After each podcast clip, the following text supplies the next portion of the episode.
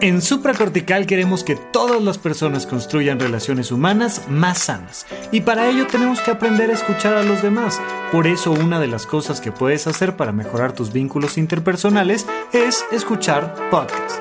Nos ayudan a generar empatía, tolerancia y a mejorar la comunicación humana. Si estás buscando una buena selección de podcasts valiosos, así como transmisión de música gratuita, tienes que conocer Amazon Music.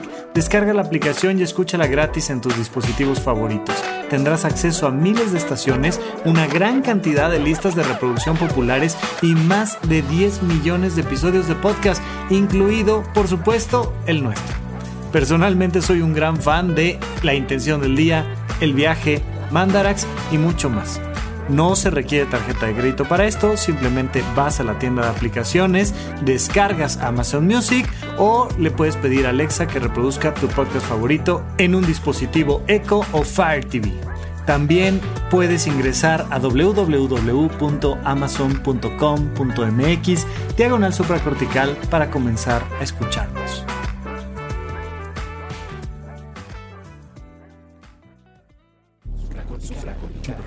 Supracortical. Supracortical. Supracortical. Con el médico psiquiatra Rafael López. Síguelo en todas las redes como arroba Rafa Rufus.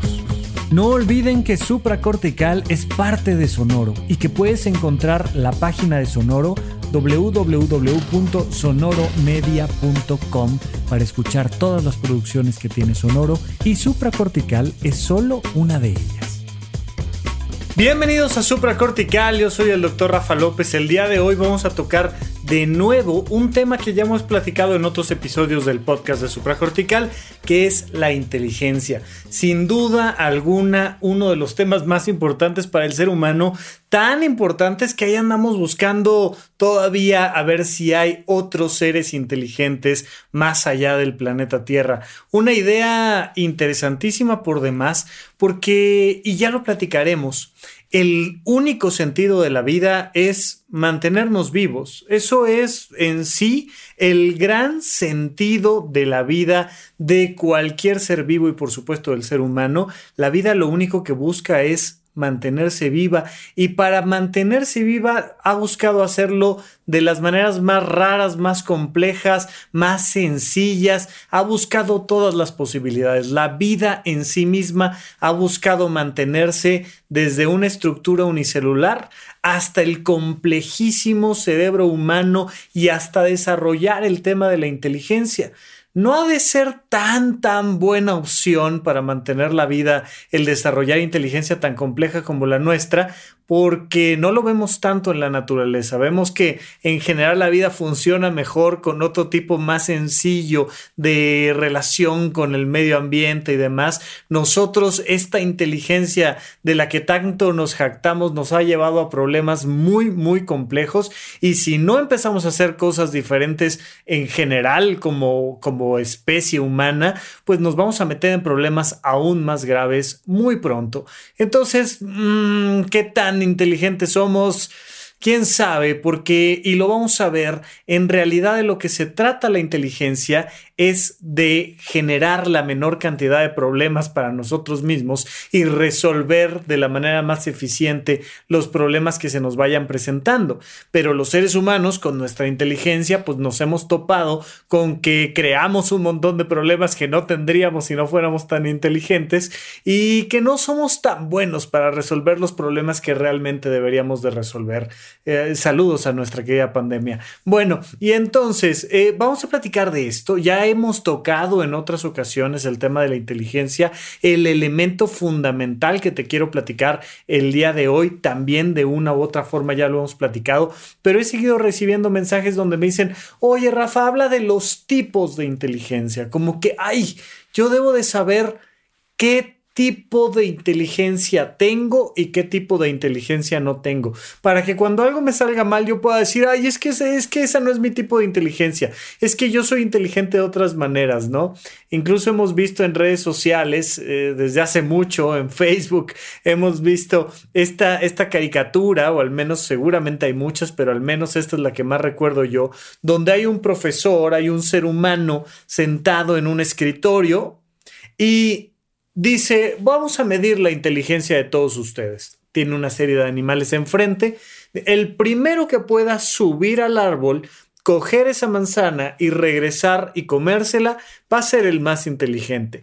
Y ves que hay un pescado, que hay un conejo, que hay un simio, que hay un elefante, que hay un oye, pues es que no estamos evaluando adecuadamente la inteligencia para cada uno de ellos y el hecho de que no todos estos animales del grupo en este caminito de la escuela, el hecho de que no todos los que van a la escuela se sepan las capitales de memoria, no significa que no todos sean inteligentes. De hecho, lo que nos hemos dado cuenta es de que la vida en sí misma es inteligente, de que podemos plantear diferentes características y dependiendo de la manera en la que vamos haciendo pruebas, nos topamos con resultados muy interesantes, incluso a nivel de edad, por ejemplo, y lo platicaremos. Pero bueno, la inteligencia nos ha llamado la atención desde siempre y es curioso porque Claro, en otra época de la humanidad, de inicio se le dio mucho poder y mucho prestigio a las personas que eran más fuertes, o más atractivas y que tenían en general características físicas que sobresalían del grupo.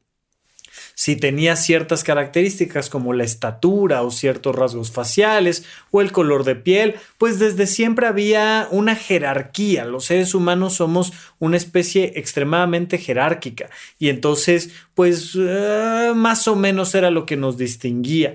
Pero muy pronto pues se entendió que había algo que podía ser más útil todavía, que era el tema de la inteligencia y es muy curioso cómo hasta la fecha personas que tienen capacidades físicas muy por encima de otros son los que menos dinero ganan, los que menos prestigio ganan. Sin embargo, en la mayoría de las situaciones sociales en las grandes ciudades son las personas que tienen un cierto nivel de poder que podríamos relacionar con la inteligencia, pero que muchas veces viene más bien de la economía o del nombre. Y entonces, ¿cómo estamos armando nuestra estructura social? Pues de maneras muy complejas. Pero bueno, vamos a pensar en esta meritocracia que las personas inteligentes tienen mejores puestos, por ejemplo, ¿no? Y entonces, pues es de los argumentos que te dan papá y mamá desde siempre para ponerte a hacer la tarea. Ponte a hacer la tarea porque si no, no vas a sacar 10 y si no sacas 10, pues vas a ser un burro y te vamos a mandar a vender chicles. Estas amenazas horribles que hacen los papás con los hijos. O es que, es que es para que vayas a una buena escuela y tengas una buena educación y entonces te vaya bien en la vida y nos vamos dando cuenta de que ni las características físicas ni las intelectuales son realmente el factor diferencial, pero de que siempre nos ha llamado la atención siempre nos ha llamado la atención estarnos evaluando. Acaban de pasar en este 2021 las Olimpiadas del 2020, eh, bueno, los Juegos Olímpicos, vaya, pero las Olimpiadas del 2020 acaban de pasar y pues ahí vemos cómo se mide todavía a los atletas, a ver quién es el más rápido, quién es el más fuerte, quién es el más ágil, quién es el más flexible, quién es el más muchas cosas. Y hay muchas otras circunstancias donde nos ponemos a prueba para saber qué tan inteligentes somos. Cuando hablamos de inteligencia, a la gente le gusta saber el dato. Eh, si, así como, como si fuera saber si perteneces a un determinado signo zodiacal o saber si tienes en tus genes eh, eh, antecedentes de, de, vikingos o de musulmanes o de lo que tú quieras. Bueno, pues también nos gusta saber qué tan inteligentes somos porque seguimos sintiendo que esta inteligencia nos da un cierto nivel de estatus. Y vamos a platicar del coeficiente intelectual y de cómo mucha gente dice, es que yo tengo un coeficiente intelectual de 130. No, no, no, es que yo tengo un coeficiente intelectual de... ¿Y? ¿No? O sea, ¿y eso qué? ¿Qué significa? Vamos a ver qué significa. Mira, la historia del análisis de la inteligencia viene de más o menos inicios del siglo anterior. por ahí del año 1900, centavos antes, centavos después, se empezó a tratar de estandarizar las pruebas de la inteligencia. Y es muy curioso porque donde buscaron hacerlo de inicio fue en Francia, tratando de distinguir a qué personas se les debía de dar la oportunidad de estudiar y a qué personas no. Esto es interesante porque ya de suyo marca un tema de discriminación social donde tú dices, esta persona sí merece hacerse más inteligente porque ya es inteligente y esta persona que es menos inteligente no merece tener oportunidades de hacerse más inteligente. Y entonces vas haciendo que una brecha social se amplíe profundamente.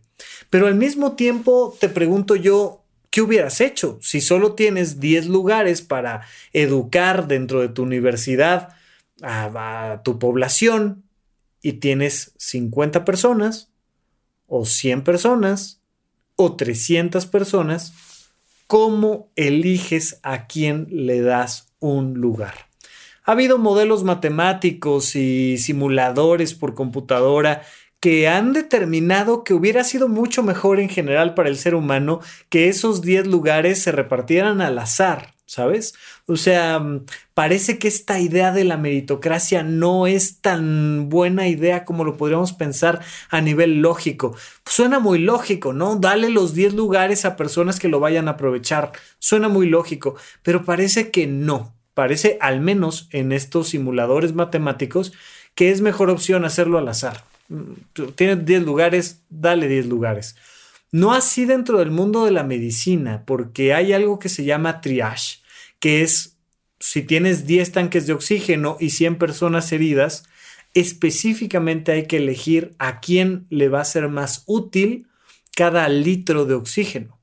Entonces, pues cuando hay un gran accidente o como ahora en la pandemia o demás, pues tú tienes que hacer un triage, tienes que, hacer un filtro y una clasificación de cómo utilizar tus recursos de la mejor manera para atender a quien, lo más, a quien más lo necesita. Mira, la verdad es que la inteligencia se sigue estudiando hasta la fecha y aún no sabemos si es mejor repartir las oportunidades al azar o propiamente dedicarlas a alguien.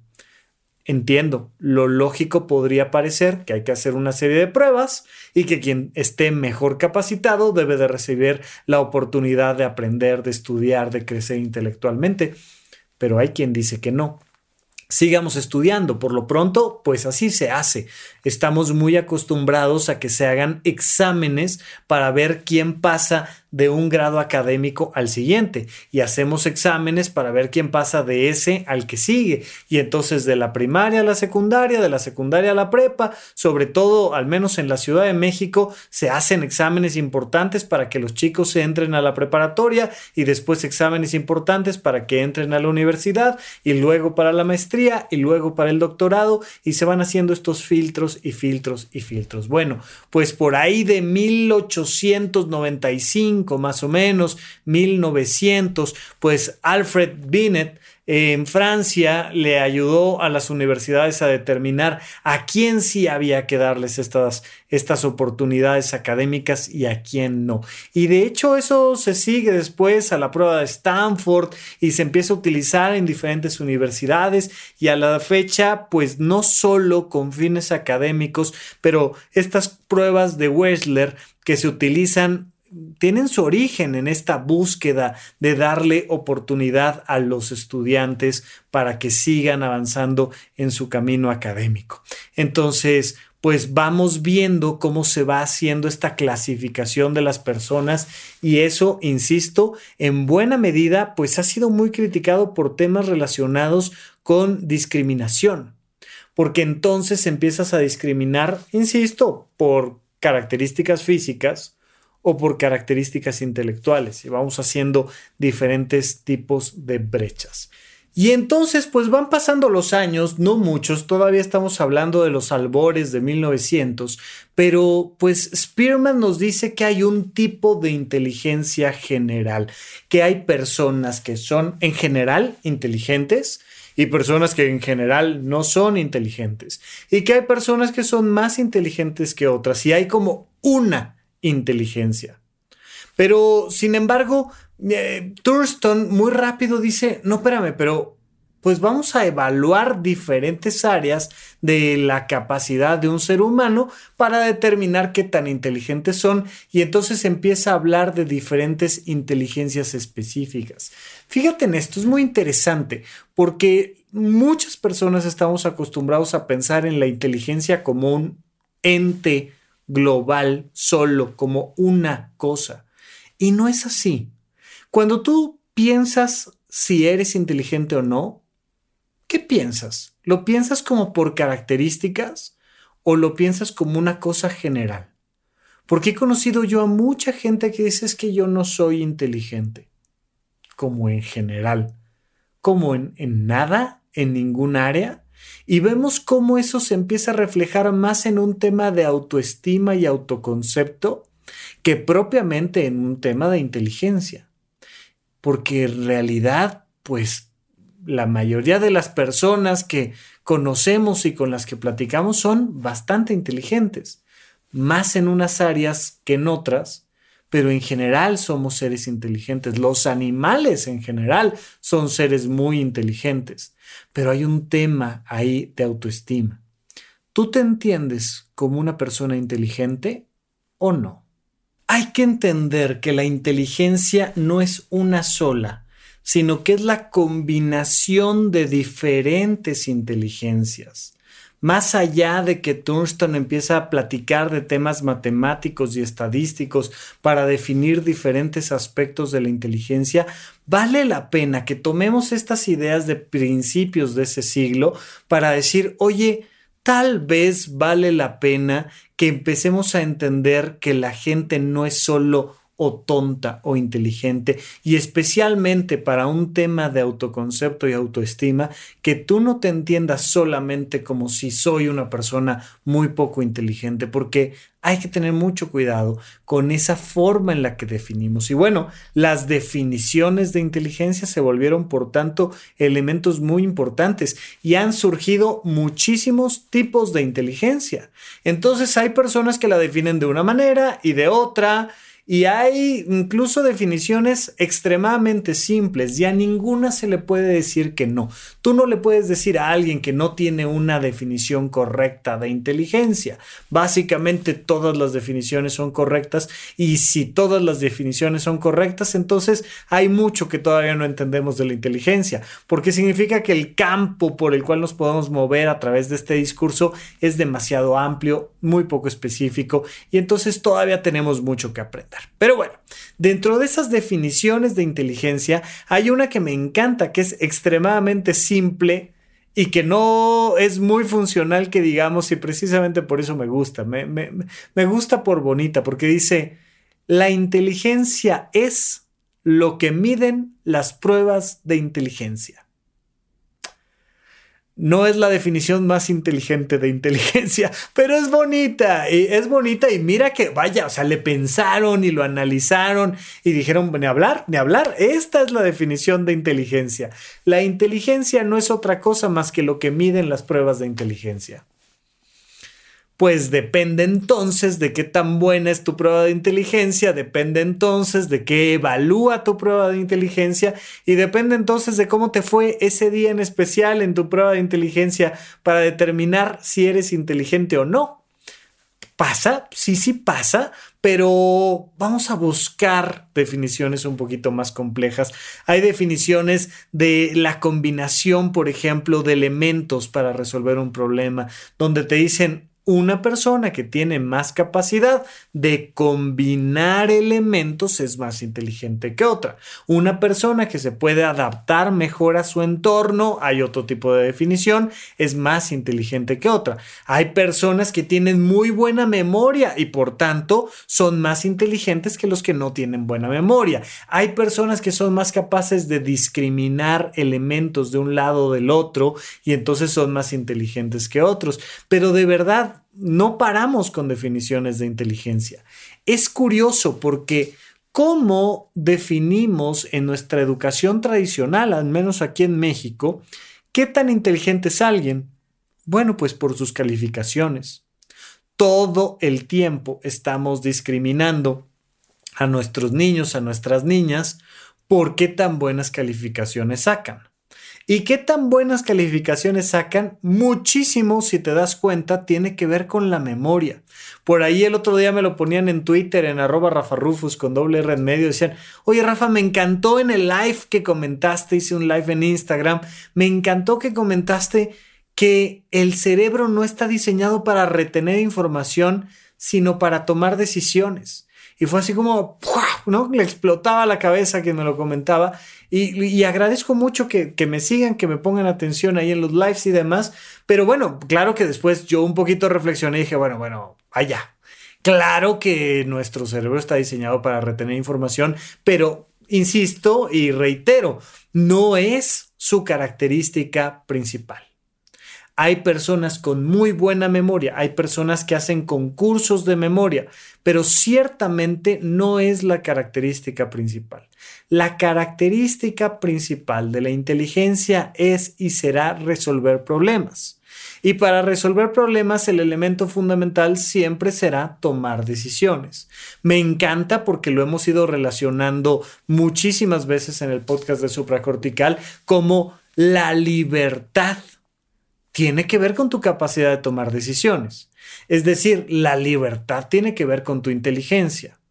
Y de la libertad surge la posibilidad de tener una verdadera realización personal. Por tanto, a mayor realización personal, mayor inteligencia, y a mayor inteligencia, mayor libertad, y a mayor libertad, más capacidad de decidir, y, y vas generando todo un sistema de redes de significados que nos llevan siempre hacia esta búsqueda de elevar nuestra calidad de vida. Pero ahí están las definiciones. Lamentablemente seguimos teniendo en la sociedad definiciones muy arcaicas y seguimos haciendo evaluaciones muy, muy, muy básicas, donde le preguntas a alguien cuáles son las capitales de 10 países y si te sabe decir las capitales de 10 países, pues es muy inteligente. Y no, o sea, no de verdad que es lo de menos. Lo importante es saber resolver problemas cuando estás en cada uno de esos países. Lo importante es saber resolver problemas para ti y para los demás. Y el servicio a los demás puede ser una de las características más importantes de la inteligencia, que por cierto agradezco muchísimo que me invitaron, eh, el, el maestrísimo Julio Valderas me invitó a inaugurar el Congreso Ser y Saber Ser, el segundo Congreso Internacional Ser y Saber ser, donde platicamos bastante de la importancia del servicio. Ya está ahí la conferencia guardada en horizonte1.com.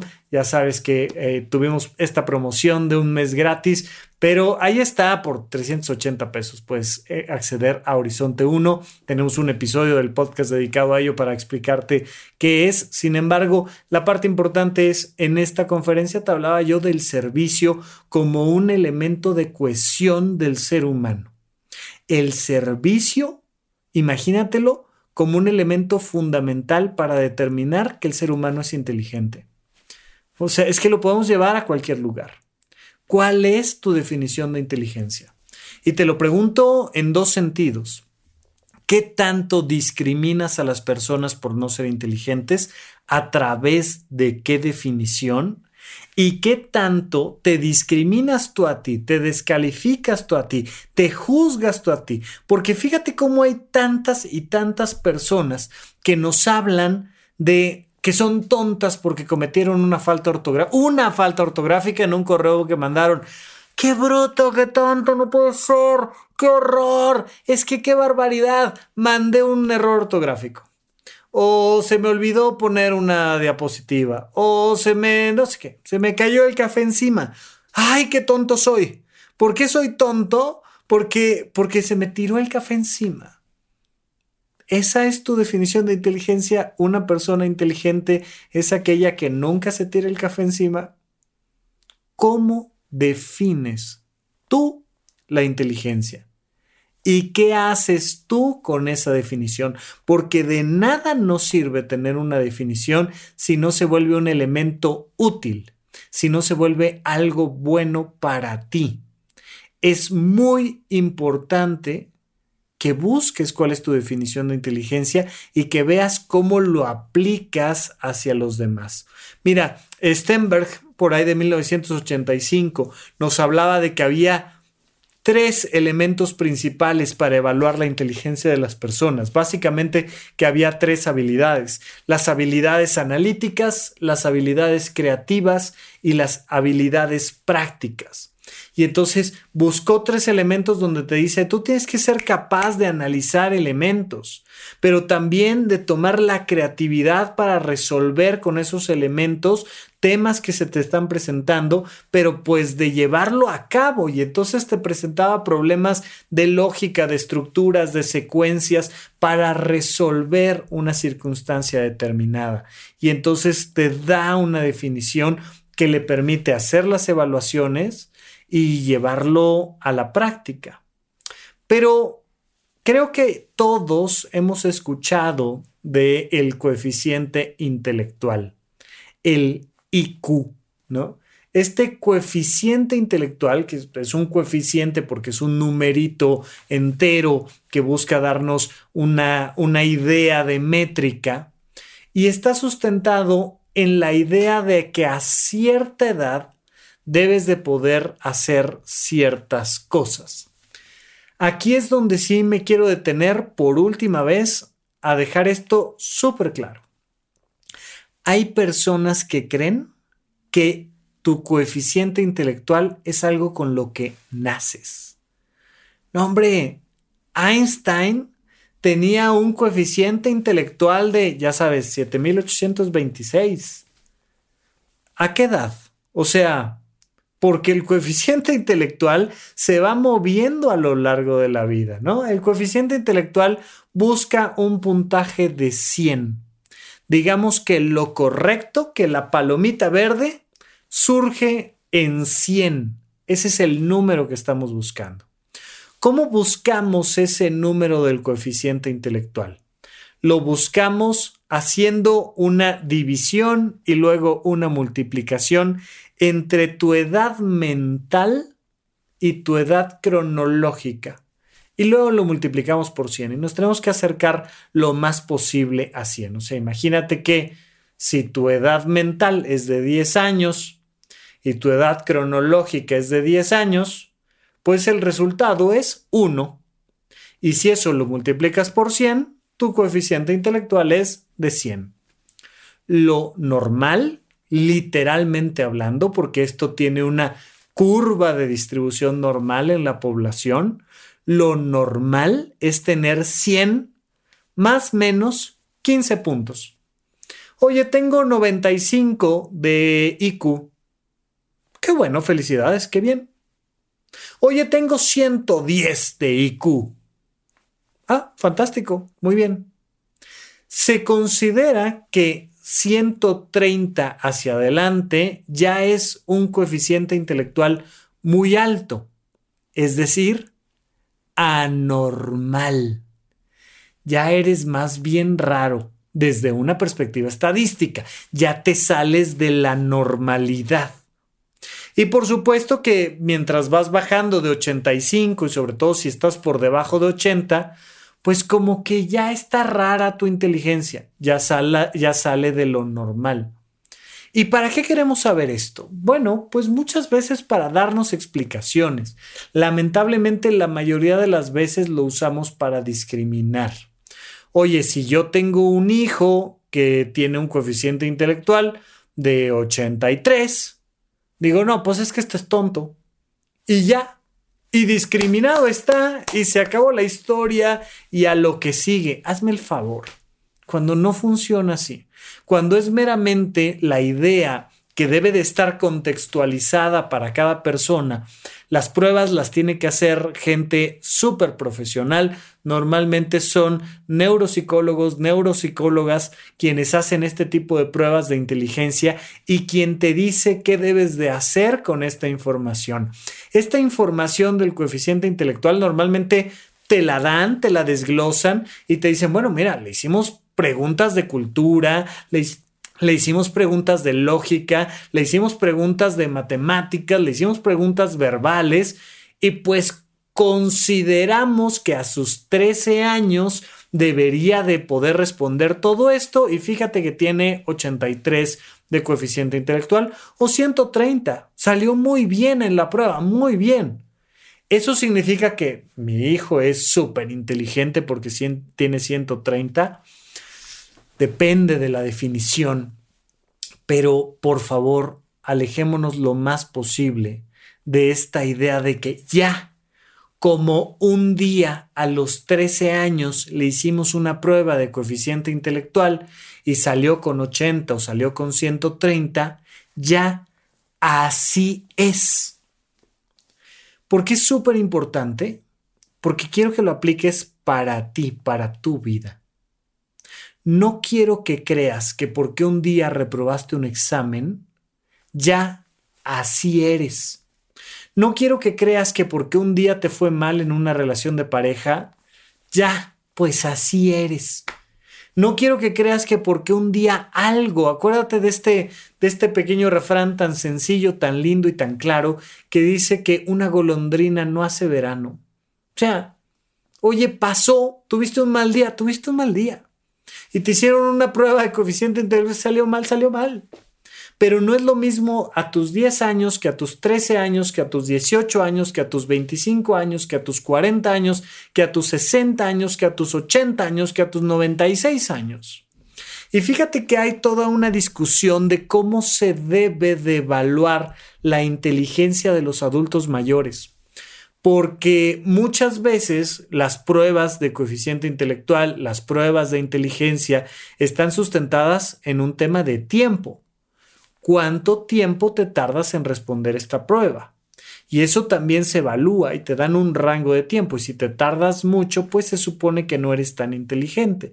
Pero resulta que muchas veces le damos pruebas a personas que ya tienen una cierta edad y ya no ven bien y les damos unas letras chiquitas para que resuelvan problemas, les hacemos temas de preguntas de cultura general que están demasiado actualizadas y, y, y, si, y si lo que me cuesta trabajo es agarrar el lápiz, porque ya me duelen un poco mis manos y entonces hacer bolitas para el lector óptico ya me cuesta trabajo. Y si como que el tema de la computadora no es algo con lo que esté relacionada y entonces este, me cuesta trabajo scrollear y elegir la siguiente, ¿cómo evalúas la inteligencia de un adulto mayor? ¿O cómo evalúas la inteligencia de un bebé? ¿O cómo evalúas la inteligencia de, ¿no? Y entonces, sobre todo, la gran pregunta es si estamos utilizando esa definición y esos resultados para discriminar a las personas. Eso es lo último que queremos. No queremos discriminar a las personas. ¿Y por qué te hago tanto énfasis en esto? Insisto, porque me han preguntado varias veces en redes sociales este tema de, oye, ¿puedes platicar de los tipos de inteligencia? Porque yo quiero saber qué tipo de inteligencia tengo. Y yo me pregunto, ¿para? ¿Para qué? Para decirte cosas bonitas, para decirte cosas feas, para hacer algo con ello. Oye, es que yo tengo mucha inteligencia lógico-matemática. Pues, qué bueno. ¿Y? Oye, es que yo tengo mucha inteligencia musical. Ok. Oye, es que yo tengo mucha inteligencia interpersonal. Válgame. Qué maravilla, qué gusto, qué bueno. ¿Y ¿Para qué queremos saber de nuestra inteligencia? Oye, Rafa, fíjate que queremos hacerte un examen de coeficiente intelectual. ¿Para? Oye, este, quiero hacerme un examen de coeficiente intelectual, Rafa. Muy bien, ¿por? Pues para saber si soy inteligente. Si eres, ya. Sigamos adelante. ¿Y, ¿Y? ¿Y eso qué? Mira, ya hacia 1993 más o menos, Garner nos platica de los tipos de inteligencia y es una de las eh, clasificaciones más aceptadas, más queridas, no necesariamente la única. Te leo nada más aquí un poquito los rubros y los platicamos, pero está la inteligencia lógico-matemática, la inteligencia lingüística, espacial, musical, interpersonal, intrapersonal y corporal sinestésico. Cuando hablamos de la lógico-matemática, por supuesto, es tu capacidad de abstraer el mundo en números y jugar con esos números, ¿no? Esta idea de, de velocidades, de distancias, de porcentajes, de divisiones, de, de cómo repartes eh, recursos, etcétera, pues requiere mucho de la inteligencia lógico-matemática. ¿Qué tan bueno eres en matemáticas? Bueno, pues comparado con quién? Comparado con un ingeniero, comparado con un financiero, comparado con un con un estadista, soy un imbécil en matemáticas. Comparado con un niño de primaria, probablemente también, porque las está usando mucho más que yo. Pero, ¿cuál es la idea de saber qué tan bueno, qué tan malo soy en matemáticas? ¿Qué tan bueno, qué tan malo soy en mi lingüística? ¿Qué tanta capacidad verbal tengo? ¿Qué tan bien me puedo hacer entender? ¿Cuántas palabritas ahí domingueras te puedo aventar? ¿Dónde saco yo el dato coctelero? Pues también es inteligencia. Y a veces funciona muy bien tener este tipo de inteligencia y otras no tanto. La inteligencia espacial, que conlleva más de volúmenes en el espacio allá afuera, de cómo ordenar las cosas. Y digo, Vivimos hoy en día en otros tiempos, pero antes era frecuente ver a las personas ordenando las bolsas en el súper y veías que había unos que eran hábiles y te dejaban la bolsa perfectamente bien acomodada en el carrito, todos los elementos y, había mucha inteligencia espacial en, en, un señor de 65, 70 años en el supermercado o más antes un chavito de 16 o no. Y, y vamos viendo cómo tienen esa gran inteligencia espacial o puedes llegar a, a, un ballet parking y estacionan los autos con una velocidad y con una agilidad que ves el nivel de inteligencia espacial tremendo que tienen las personas. Pero le damos el mismo peso desde una perspectiva mm, moral, desde una perspectiva social, desde una perspectiva eh, de reconocimiento a la inteligencia matemática que a la lingüística que a la espacial? Porque vemos cómo vamos discriminando esta inteligencia. Tenemos esta inteligencia espacial, pero también tenemos una inteligencia musical. Y entonces de repente dice, hay gente que dice, mira, eso está una octava arriba. Y uno dice, ¿arriba de quién? O sea, ¿dónde se subió la octava? ¿A dónde se fue la octava? ¿Qué pasó con la octava? ¿Y cómo el ritmo va cambiando? Si algo está, ¿no? De repente eh, alguien se echa un falsete y dice, mm, no, ahí como en el segundo seis desafinó y uno dice, ¿qué? Yo, yo, yo, a mí nomás me gustó.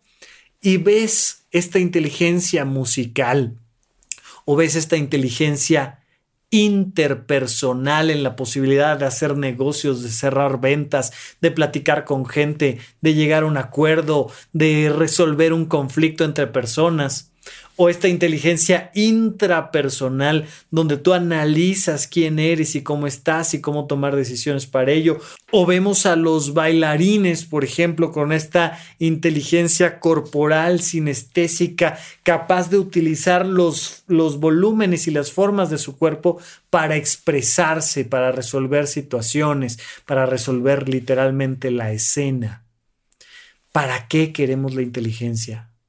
Lamentablemente hemos utilizado la inteligencia como humanidad como un pretexto para discriminar a los demás y como un pretexto para descalificarnos a nosotros mismos. ¿Qué tan frecuentemente te descalificas tú a ti a pesar de ser una persona inteligente? Porque estoy seguro que eres una persona inteligente. ¿Cómo acostumbras utilizar lo que observas como inteligencia en los demás para descalificarte a ti. O bien para descalificar a los demás. Vamos a un pequeño corte y regresamos con más de la inteligencia aquí a supracortical. ¿En dónde, cuándo y para qué escucha supracortical? Comparte tu experiencia en redes sociales para que más personas conozcan este podcast. Sigue al Dr. Rafa López en todos lados como arroba Rafa Rufus. Estamos de regreso con ustedes aquí en Supracortical platicando de la inteligencia. No olviden mandarme mensajito en redes sociales en arroba rafarrufos, en cualquier lado me encuentras así. Y por supuesto, recuerden, estamos ya comenzando el curso 2 de el conocimiento de uno mismo, de semiología de la vida cotidiana, huella de abandono, el impacto que tiene nuestra infancia en nuestra vida actual y cómo si no sabemos resolver nuestra huella de abandono, eso nos puede poner muchísimas limitaciones para tener la posibilidad de resolver nuestra calidad de vida, de elevar nuestra calidad de vida, de por fin empezar a resolver nuestra autoestima y nuestro autoconcepto, pero hay que resolver esas heridas que vienen del pasado y si no entendemos cómo se forman las heridas del pasado y cómo se resuelven, pues simplemente es muy probable que nos vayamos a atorar. Entonces, si quieres, ahí está disponible el curso 1 del conocimiento de uno mismo en horizonte1.com y ahora cada semana vamos ampliando un poquito más estos cursos a través del curso 2 de huella de abandono. Recuerda que horizonte1.com funciona algo así más o menos como Netflix. Tú entras y ya están todas las temporadas, más el material que vamos creando, ¿no? Las anteriores, más lo nuevo que vamos creando, además de que tenemos club de cine, club de libro, Pronto espero que las circunstancias se den para que volvamos a tener eventos presenciales que espero yo estén incluidos dentro de, de tu suscripción mensual de Horizonte 1. Recuerda, cuesta 380 pesos mexicanos, menos de 20 dólares y lo puedes tomar en cualquier lugar del mundo. Ahí quedan grabados, puedes unirte a nuestras sesiones en tiempo real vía Zoom. Bueno, hay mucho que podemos platicar de Horizonte 1. Mientras tanto, seguimos platicando de esta inteligencia y ya hacia los años 90, ¿no? Ya un poquito más cercano a esta época, pues surge esta visión de la inteligencia emocional. Mayer y Salovey empiezan a platicar de que hay una especie de inteligencia emocional. Y hasta antes de eso, pues como que se entendía que la inteligencia era una cosa por racional, que era una cosa meramente mental, Y de repente dicen, sí, mental, pero mental emocional también. Toda la parte del manejo de tus emociones se vuelve muy importante y es por ahí del 95 donde Goleman sale con este libro de inteligencia emocional y se popularizó, se popularizó el término y la gente ya empezó a hablar de inteligencia emocional, que no es otra cosa más que la capacidad de percibir, procesar y responder de manera emocional adecuada hacia tus propias emociones y hacia los demás. ¿Qué tan capaz eres de leer las emociones de otros? Y ahí hemos visto cómo por un tema cultural, pues las mujeres normalmente sobresalen por encima de los hombres porque ellas están más acostumbradas, insisto, por un tema cultural, por, por, por esta misma presión social que hemos ido generando en hombres y en mujeres, ya sabes que los chicos no lloran, pero tampoco tienen idea siquiera si están enojados o tristes o, o, preocupados o no saben. Pero las mujeres dicen, ay, mira, viste que venía preocupada, se le cambió la cara. Y el brother ahí al lado dice, ¿a quién vino? ¿Te cae que Josefina vino?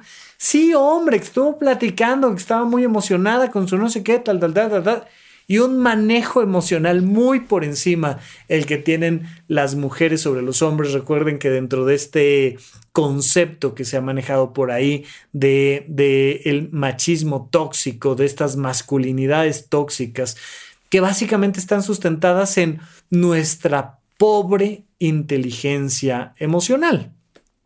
Yo desde siempre he tenido un gusto, un placer muy curioso por los temas emocionales y por tanto me considero pues bastante inteligente a nivel emocional y aún así vieras cada error que uno comete, pues esas cosas pasan constantemente a ti, a mí, y entonces tenemos que ir observando cómo me siento hoy, qué está pasando conmigo, con mis emociones y cómo lo puedo procesar y responder de la mejor manera. Con la gente que está cerca de mí, mis hijos, mis padres, mis amigos, mis compañeros, mis parejas, lo que sea, ¿qué estoy haciendo yo para entender la emoción de los demás, propios y extraños, ya sabes, y ¿Cómo proceso las emociones de los demás? Lo que el otro siente por mí, lo que yo siento por mí, ¿cómo lo voy manejando? Todo esto que tiene que ver con nuestra capacidad de percibir y manejar mis emociones y la de los demás se conoce como inteligencia emocional. Y es una de las inteligencias más importantes que tenemos. Todas las inteligencias son importantes porque no es otra cosa más que tu capacidad de llenar tu cajita de herramientas para resolver los problemas que se te van presentando. Y entonces vemos como un carpintero llega a tu casa a instalar un mueble y dice, ah, perfecto, a ver, saca el metro. Y de repente, el taladro, tres martillazos, aprieta un tornillo, está instalado su mueble. Y uno dice, híjole, qué rápido, qué veloz, qué capacidad tienen las personas para resolver una cosa en la que están eh, especializadas. Bueno, pues nuestras emociones son algo que estamos usando todo el tiempo y que por tanto el simple hecho de pensar que has escuchado más de un episodio de supracortical me lleva a pensar que te gusta la idea de incrementar tu inteligencia emocional. Ahora, retomando un poco esto que te decía, que por favor dejes de creer que naciste con un cierto nivel de inteligencia, vamos a llevarlo a un paso más allá. Porque ya te platiqué un poquito de la historia de la inteligencia, de la evaluación de la inteligencia y del coeficiente intelectual. Pero lo que me interesa es que platiquemos de tu inteligencia y de cómo le vas a sacar provecho a tu inteligencia. Mira, recuerda lo que te dije al principio. El único sentido que tiene la vida, el único sentido que tiene la vida, es el de estar vivos. Nada más. Y la inteligencia no es más que otra manera en la que la vida se expresa. ¿Sabes por qué me parece muy importante este tema de la inteligencia? Porque quiero que te la pases bien en tu vida. Nada más. Lo que no quiero es que descalifiques y te descalifiques por cometer errores. Cometer errores es parte fundamental de la inteligencia y lo hemos platicado muchas veces. Hay gente que ha definido, y especialmente con sus hijos, y se nos han quedado tatuadas esas ideas absurdas de que las personas inteligentes no se equivocan. No hay nada más erróneo que eso porque precisamente es de tu capacidad de equivocarte de donde surgen las experiencias para que tú incrementes tus inteligencias. Y me refiero a todas estas diferentes áreas de esta inteligencia general que tienes. Comprendamos una cosa, que la vida es inteligente. La vida del ser humano y la vida de todos los animales en el planeta Tierra es inteligente. La vida es inteligencia. Y por tanto, sobre todo, eh, apelo a tu inteligencia emocional para que entendamos todos que la inteligencia emocional es un elemento crucial de nuestra vida y que en nuestra vida es fundamental incrementar nuestra inteligencia emocional. No naciste con un tipo de inteligencia, no te quedaste con todo el tiempo, más menos, dependiendo de muchas características. Por supuesto que habrá casos excepcionales, pero en general los seres humanos tenemos la capacidad de ir incrementando nuestra inteligencia y al hacerlo, la meta es una. Queremos que incrementes tu inteligencia para que eleves tu calidad de vida, es decir, para que disfrutes de estar vivo para que disfrutes de estar viva, porque es el único sentido que tiene la vida. Si el único sentido que tiene la vida es la vida en sí misma, pues ya que andamos por aquí, vamos a pasárnosla bien. Y entonces sí quiero que busquemos todos ser inteligentes, porque hay esta idea de que, bueno, hay gente que es muy inteligente y los demás. No, no, no, no, no, no hay gente que es muy inteligente y los demás. Todos absolutamente todos, en nuestra edad, en nuestras circunstancias y a nuestro nivel, todos estamos en el camino de elevar nuestra calidad de vida. Por tanto, todos estamos en el camino de elevar nuestra inteligencia. Es tu capacidad de elevar la calidad de tu vida lo que denota tu inteligencia. ¿Y cómo lo vas a hacer? Pues a través de las experiencias que vas viviendo. Mientras más experiencias vas viviendo, más incrementas tu inteligencia. Y mientras más incrementas tu inteligencia, mejores experiencias vas teniendo. Esto es increíble, es padrísimo, es lindísimo porque se convierte en un círculo virtuoso de experiencias, donde lo que estamos buscando es que a través de lo que percibes, procesas y eliges, vayas teniendo cada vez una mejor calidad de tu vida. Vamos viendo este proceso como una invitación, donde yo te digo, ¿qué tan capaz eres de percibir cosas? Para percibir cosas necesitas llenarte de información y esa información implica abrir tus oídos a personas que normalmente no escuchas. Lo hemos platicado muchas veces. Es tu capacidad para leer cosas que normalmente no lees, para ser más preciso en la información que metes a tu cabeza.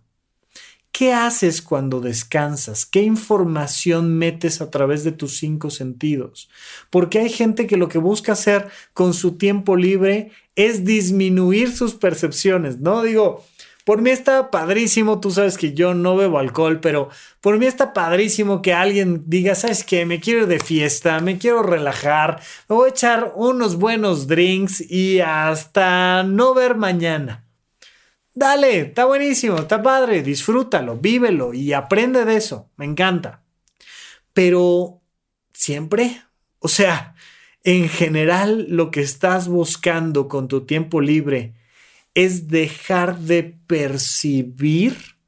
Ya sabes que tomo para olvidar, ¿no? Esta idea de yo estoy tomando para olvidar y lo que estoy buscando olvidar es que tomo, ¿no? Y entonces se vuelve esta idea de no, no, pues ya no, no, no quiero acordarme. Y entonces como no quiero percibir mis emociones, o como no quiero percibir mis pensamientos, o como no quiero percibir mis pendientes, o como no quiero percibir mis problemas, me distraigo con cualquier cosa. Y no me refiero solo al alcohol o a las drogas en general, me refiero por supuesto a, un montón de cosas que podemos hacer como ver televisión o demás, o sea, cualquier cosa que busque que tú dejes de percibir. Es algo a lo que solo te pido, ponle atención. ¿Por qué estoy haciendo lo que estoy haciendo? ¿Y qué estoy haciendo con mi inteligencia? En la medida en la que soy más capaz de percibir, pues soy más capaz de procesar mis emociones, mis pendientes, mis problemas, mis pensamientos, y entonces soy más capaz de tomar mejores decisiones. En la medida en la que yo puedo decidir mejor, pues va incrementando mi inteligencia. Esto va llevándote a experiencias más agradables y más agradables y más agradables. Va llevándote experiencias que te nutren más. Va llevándote experiencias que elevan tu calidad de vida. Ahí es donde está la invitación. La invitación es a que te preguntes cómo puedes incrementar tu inteligencia. No si tienes un coeficiente intelectual de 116 o si más bien tienes inteligencia lingüística sobre la matemática y un poquito hay más o menos la musical. Eso no nos sirve. La pregunta es, ¿dónde sientes que debes de buscar más capacidad para percibir, para procesar, para tomar decisiones? ¿Cómo lo vamos a hacer? Pues percibiendo y procesando y eligiendo.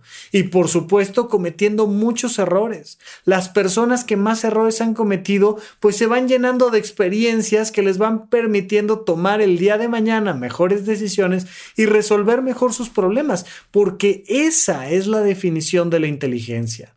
La definición de la inteligencia a fin y al cabo siempre busca, y te lo dije desde el inicio del programa, tu capacidad para resolver tus problemas y tu capacidad para ayudar a resolver los problemas de los demás.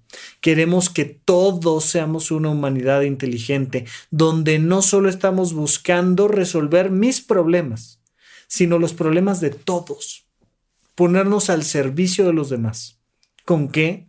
Con nuestra inteligencia con nuestra inteligencia matemática y musical, interpersonal, emocional, con nuestra inteligencia corporal, estamos buscando mejorar nuestra capacidad de comunicarnos con los demás. ¿Cómo estás nutriendo tu inteligencia? ¿En dónde la estás nutriendo? Básicamente, tenemos que buscar todo el tiempo, todo el tiempo, todo el tiempo, y no quedarnos con esta idea de yo soy muy inteligente. Esas jactancias del ego que no son otra cosa más que un antivalor que se llama soberbia, estos defectos que tenemos todos, donde cuando ya te sientes muy inteligente, pues eres un tonto soberbio porque no tienes espacio para nueva información. Es lo lindo de la inteligencia, que es un cajón que hay que ir acomodando y metiendo cosas y de repente te das cuenta de que una idea no está jalando bien aquí, la sacas del cajón y tomas otra. Y es un juego como Tetris, ¿no? Digo, hay, hay 100 mil versiones hoy en día de Tetris, de alguna manera Candy Crush y un montón de juegos que salieron muchos años después, pues vienen de esta misma idea donde te van aventando piezas y tú con, con esta inteligencia del volumen en el espacio las vas acomodando y una vez que las acomodas bien desaparecen. Bueno, pues nuestra inteligencia realmente es una cosa parecida, donde nos van aventando ideas y experiencias y propuestas y problemas y tenemos que irlas acomodando para resolverlas y para que en el momento en el que las resolvamos vamos subiendo nuestro puntaje de inteligencia. Vida es así, como un Tetris de inteligencia. Vaya, lo único que te digo es ponte a checar cómo anda el cajón de tu inteligencia. ¿Qué ideas de verdad que no te sirven de nada? ¿Qué herramientas de tu inteligencia ya están oxidadas y te pueden lastimar? ¿Qué nuevas herramientas puedes incorporar? ¿Cómo puedes entrarle a los diferentes problemas de tu vida de una manera diferente? Simple y sencillamente es eso es recordarte que no se trata de decir yo soy inteligente, tú no, o tú eres inteligente, yo no, sino que es un proceso vivo donde todos a cualquier edad, en cualquier circunstancia, estamos en este camino de incrementar nuestra inteligencia. ¿Para qué? Para resolver mis problemas, para elevar mi calidad de vida. De absolutamente nada te sirve sentarte frente a un examen de coeficiente intelectual y sacar 145 de coeficiente intelectual y presumirlo. Eh, así de, ay, mira, yo tengo 145 de inteligencia. Si no resuelves tu vida, si no mejoras aquellas áreas en las que tú tienes que mejorar. No le tengas miedo a las matemáticas, aprende más de matemáticas. No le tengas miedo a la lingüística, aprende más del uso de la lengua. No le tengas miedo, por supuesto, a la música, a tu relación personal contigo mismo y a tu relación personal con todos los demás, al volumen en el espacio, a expresarte a través del cuerpo. No le tengas miedo a probar cosas nuevas, porque solo probando cosas nuevas, solo equivocándote, vas a poder incrementar tu inteligencia. Mientras tanto, tú y yo aquí seguiremos platicando y lo haremos la próxima semana en un episodio más de Supracortical.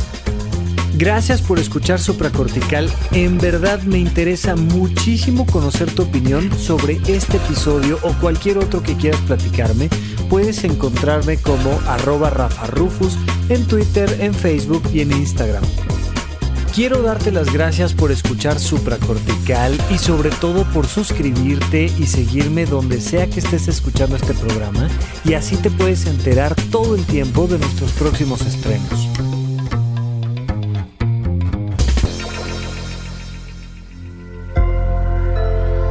Sonoro.